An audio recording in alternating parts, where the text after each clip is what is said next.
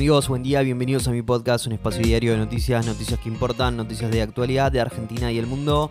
Hoy es viernes 14 de octubre de 2022 y si arrancamos con buenas noticias y con buena onda, que es lo más importante, cuatro o cinco noticias para arrancar el día bien informado. ¿eh?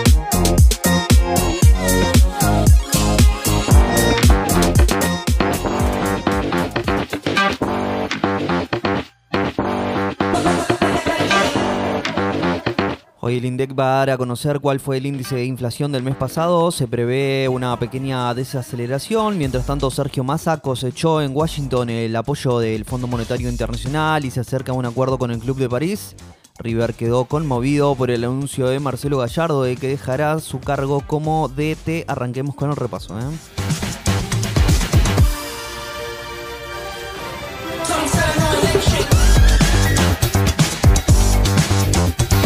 Hoy se conocerá el índice de inflación de septiembre, se estima que será del 6% y el 7%. El INDEC publicará el dato por la tarde. Analistas privados prevén una leve desaceleración en relación a julio, que fue 7.4 y agosto 7%. ¿eh? El gobierno se reunirá con alimenticias y entre las empresas hay un temor por un congelamiento de los precios. El Ejecutivo ya comenzó a enviar las invitaciones para sostener encuentros a partir de la próxima semana. Los empresarios reunidos en el coloquio Idea de Mar del Plata temen que se tomen medidas de shock impulsadas por el sector kirchnerista del gobierno. ¿eh? A propósito, el secretario de Producción, José Ignacio Mendiguren, eh, dijo un congelamiento, un congelamiento no es mejor la medida ya que estaríamos postergando los problemas. ¿eh? Se dilatan diputados el tratamiento de la ley de humedales y el oficialismo busca esta semana que gobernadores expusieran esta semana el debate en comisiones, algo que no ocurrió. Hoy hay una nueva cumbre entre las provincias del norte eh, que se oponen a la iniciativa. Atlético Tucumán no pudo darle vuelta ante Rosario Central y se aleja de la posibilidad de ser campeón. Los rosandinos vencían con un tanto de Bonanote, eh, pero el decano igualó a través de Puch y casi lo gana, pero el servicio contuvo un penal a carrera de los 44 minutos en el segundo tiempo. De los tucumanos quedaron a tres unidades de boca, pero con un partido más. Hoy Racing gana. Eh, hoy Racing visita a Colón en busca de ser escolta. ¿eh?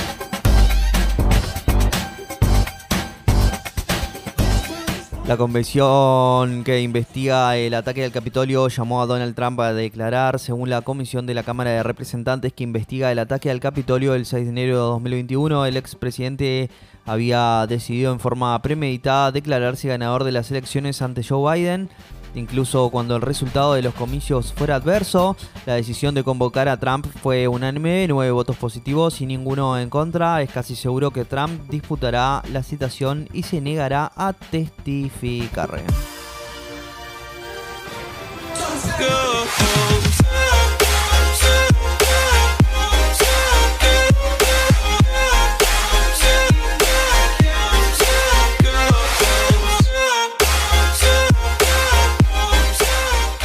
Bueno amigos, si llegaste hasta acá te lo agradezco mucho. No olvides suscribirte, darle al follow y compartir. Te espero el lunes con más y más noticias. Eh. Chau, chau, chau, chau.